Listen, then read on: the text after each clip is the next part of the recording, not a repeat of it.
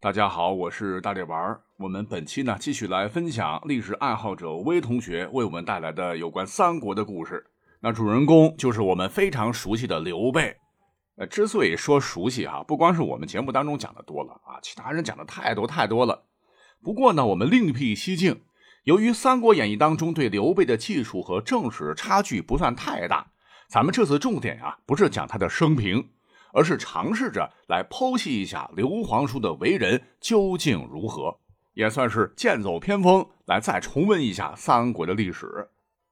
说当时这个刘备家呢，是住在河北涿州的楼桑村，演义里头被称作大树楼桑，而正是《三国志·先主传》中载，其父刘弘世世州郡，意思是刘太公属于基层公务员，可是年轻的时候就过世了，留下孤儿寡母、知己贩履为生。那刘备的不幸童年，也让他对民间的悲苦有了十分深刻的认识。更重要的是，也不耽误他从小就有远大的理想。还是在《先主传》中就记录了他小时候的一件趣事说刘家老宅东南角曾有一棵高大的桑树，楼桑村的村名大概是从这儿来的。当时还是个小屁孩的刘备，曾指着大树对本家的弟兄们说：“吾必乘此鱼宝盖车。”意思是等我长大了，一定会乘坐像这棵大树一样的车驾。那这里多说一嘴啊，那棵桑树亭亭如盖，像极了皇帝的御辇。那小小刘备不经意间透露了大大的野望。其实呢，大家小时候应该也说过类似的话吧，只不过人家刘备是说到做到了。那么等到了十五岁那年，刘备按照母亲的要求外出求学，很可能是由于他基因的原因啊，所以他的老师还不错，乃是前九江太守卢植。这位那可是能文能武的大贤，在中央曾参与过续写汉纪的工作。黄巾起义的时候，还曾担任北中郎将，那真是端得提笔可修经史典籍，上马可平乱世烽烟。而学生时代的刘备，可能不是卢老师最优秀的弟子，但老师仁爱宽厚的性格和以苍生为念的抱负，却深深地印刻在了少年刘备的心中。用现在的话讲，就是刘备在卢老师的引导下，形成了正确的世界观、人生观以及价值观。又过了些年，到了公元一百八十四年，不好了，苍天已死，黄天当立，黄巾大起爆发。成年的刘备就在老家响应号召，参军报国，后因战功被封为了安喜县县尉。这个县尉呢，就是县令的左官，掌治安补道之事，类似于今天的县的公安局局长。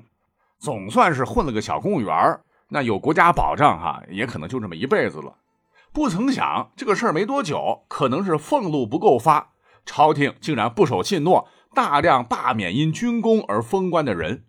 哎，这一手相当不地道，你这不是过河拆桥吗？于是刘备想前去求见督邮。这个督邮是个官职了，就代表太守督察县乡、宣达政令兼司法的大官。刘备的目的很明确啊，希望他老人家能够网开一面。结果人家不见。说实话，这也不难理解。呃，当时像刘备这种情况的人非常多，挨个见，那见到啥时候啊？再说了，见了面，难道能解决什么问题吗？那可是皇帝的诏令啊，故而还不如不见，省得麻烦。可是呢，他这个待政的态度却惹怒了热血青年刘备。只听得门外一声暴喝。哇呀！我乃燕人刘玄德也，谁敢与我决一死战？言罢，刘皇叔冲进府衙，通通通把这个督邮一顿暴锤。好在他理性尚存，没有痛下杀手。只是这口恶气出完，刘关张三人只得踏上了流亡的道路。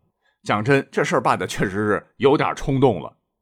而小说《三国演义》当中，为了塑造刘备的仁义，是刻意丑化了督邮的形象。说他意图收受贿赂没有得逞，就想陷害刘备。这个三爷张飞气不过，给他抽了一顿鞭子。刘皇叔深明大义，不计前嫌，没有害他性命，就带着两位兄弟去投奔学长公孙瓒了。好嘛，闯祸的刘备被洗得比和氏璧还白。不过仔细想想哈，也挺能理解的。那刘备和两个弟弟出生入死，打下军功哦，朝廷一句话就给那啥了，换谁谁不急眼啊？况且此时他还不过二十四五岁，正是血气方刚时。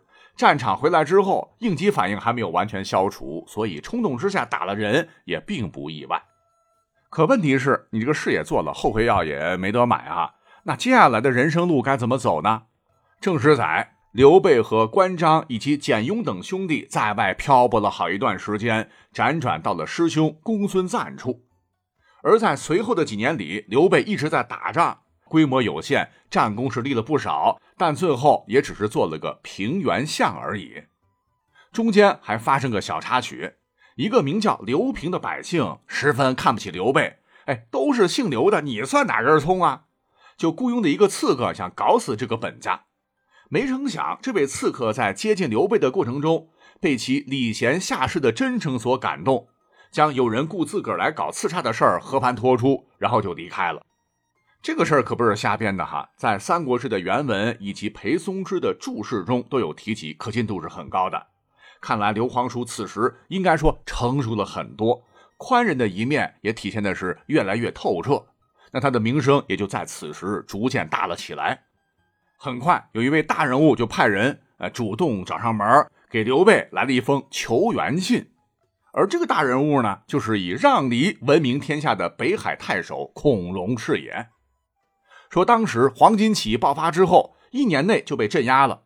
可随后很长一段时间，野火烧不尽，春风吹又生啊！民间仍然有百姓打着黄巾军的旗号起义，而围困孔融的就是山东潍坊一带的黄巾军的残余。而在《后汉书》一书中记载的很详细，说刘备收到救援信后大吃一惊，恐北海复之天下有刘备耶？因为那个时候他没有抖音、快手，没有很大名气，是不可能被天下人知晓的。此时二者相隔怎么也得几百公里吧？那刘备自个儿都没有发现，曾经那个名不见经传的竹郡青年，此时已经是天下闻名了。那还说什么好啊？于是刘备迅速集结三千精兵前往北海吃敌。呃，不不不对，是救援孔融啊！最后一番恶战成功了。如果说营救孔融时刘备显得是游刃有余的话，那么之后救援陶谦，那则是地狱级的难度了。为什么呢？因为对手就是父亲一家被害、邪暴怒来的复仇者曹操。之前的对手那都是乌合之众，曹操可是妥妥的天顶星人。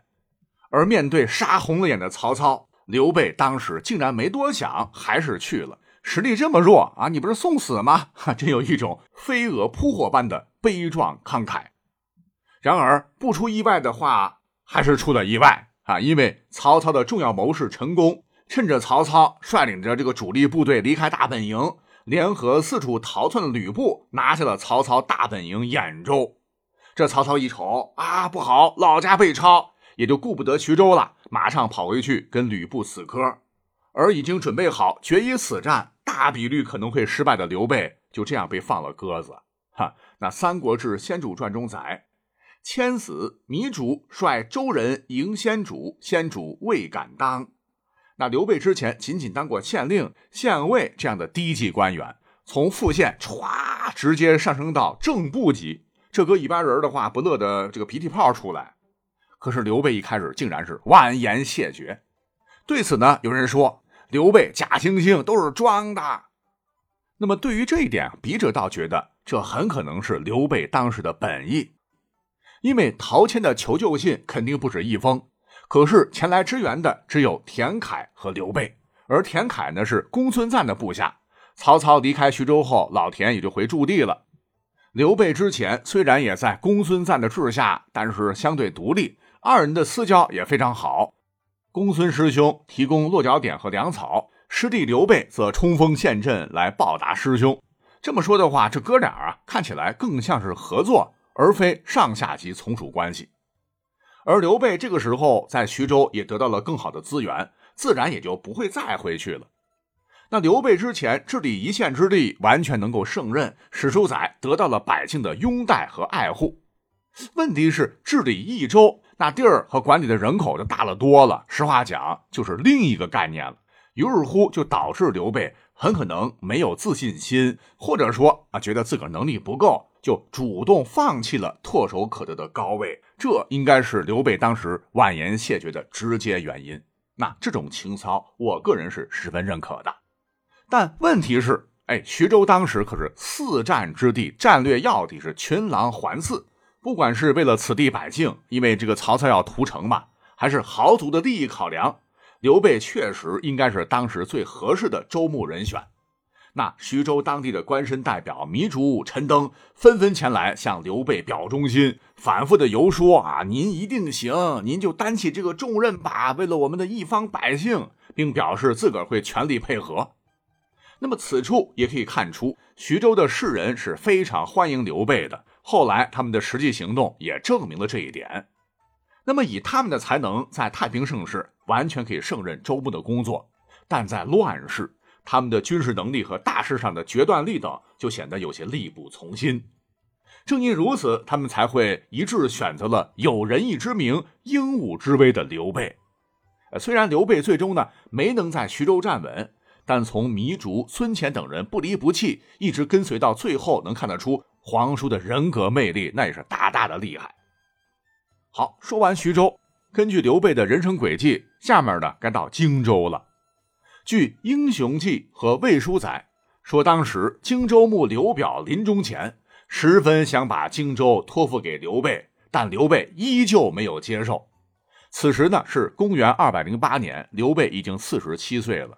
经过二十多年的人生大洗礼、大起大落的经历，让他变得是更加的成熟或稳重。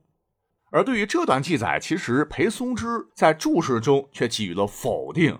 说刘表托付荆州与刘备的说法应该是假的，原因很简单，因为刘景升晚年被当地的豪门大族架空，他本人也确实有废长立幼的想法。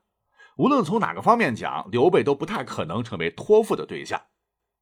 那么再后来，刘备携民渡江时，诸葛亮倒是建议他先拿下襄阳，且胜算是极大的。啊，遗憾的是，刘备没有这么做。或许啊，就是念及刘表的知遇之恩，又或者是担心拼掉最后的家底儿，又或许是不想伤及无辜。但当时荆州的很多百姓啊，听说曹操要来了，哎，曹操可是在徐州进行屠城的，在求生欲的支配下，荆州很多人都选择跟刘备一起逃难。于是刘备安排关羽带领水军乘船南下，自个儿则留下跟扶老携幼的百姓同行。也是为了让父老乡亲安心，且刘备呢也没有让自个儿的家小跟随关二爷走更为安全的水路，而是坚定的和荆州百姓一起行动。那后来的事情，大家伙看小说、看历史应该都知道了哈。曹军虎豹骑那是三国最精锐的骑兵部队，是以奔雷之势追了上来，将刘备的军队击溃，百姓死伤枕藉。乱军之中，皇叔的两个宝贝女儿也成了曹军的战利品。那对此呢，网上又有人说啊，这就是刘备假仁假义，裹挟民众，妄图掩护自己。曹军追上来，又舍弃妻儿，独自逃命的行为让人不齿。更恶心的是，他还假模假样的摔孩子，收买人心。我呸！那么刘备到底真的是这么不堪吗？咱们呢可以稍微的掰扯一下。首先，摔孩子这事儿，告诉各位，应该是小说编的哈，因为在任何史册中都没有记载。另外呢，咱们前头讲了，曹操在徐州的屠城暴行就发生在十来年前。那不少逃出升天的人，此时正在荆州生活，而刘备在荆州的这些年的所作所为，大家有目共睹。所以呢，遇到危险时，本能的就会选择靠向最信任的人。再说了，曹操又不是个心慈手软的人，用百姓当人质，您觉得有用吗？刘备如果是大家想的这么幼稚的话，早死八百回了，对吧？只不过他当时啊，还是低估了自个儿在曹老板心中的分量啊。如果说刘表、刘璋这些人的话，曹丞相估计也不会派虎豹骑玩命的追。但刘备的待遇就不同了，搞不死他曹老板吃饭都不香。而至于诟病的所谓抛妻弃子等等，当时乱成那样，怎么找啊？实心话哈。比起他老祖宗刘邦当年亲脚把骨肉从车上踹下去，刘备真的好太多了。你像曹操的老祖先夏侯婴，当时也在车上亲眼目击了自个儿老板，那真不是个东西。那刘备当时作为一个小小势力，这种情况遭遇过太多次了，他一定会冷静的选择最优方案。那或许以我们常人的标准来看，这也算不上什么厚道，可是按照帝王来说，已经很不错了。当然，每个人都有不同的理解哈，大家伙呢可以在评论区留言。最后，我们还可以再说一个，就是刘皇叔这辈子，你说干过不厚道的事儿吗？肯定干过嘛。我觉得最不厚道的。就可能是夺了自个儿本家刘璋的益州，鸠占鹊巢。其实简单分析一下，刘备入川是在公元二百一十一年，这一年他已经五十多岁了。古人寿命短，这个年纪应该黄土埋脖梗子上了。而几年前在刘表处，皇叔已经感慨自个儿年近半百，却未能打下基业，由此就导致老好人刘备难得的不要脸了一次。啊，当时也遭到了当地百姓强烈反抗，血腥镇压下，最终拿下了益州。那么，关于这一点，其实刘备再仁义，他的身份属性已经决定了，他不可能是一个单纯的谦谦君子。以那样的形势之下，如果你是刘备的话，你也可能会做出同样的选择。那回到本期的开头，刘备的定性是伪君子还是大丈夫？相信您可能有答案了。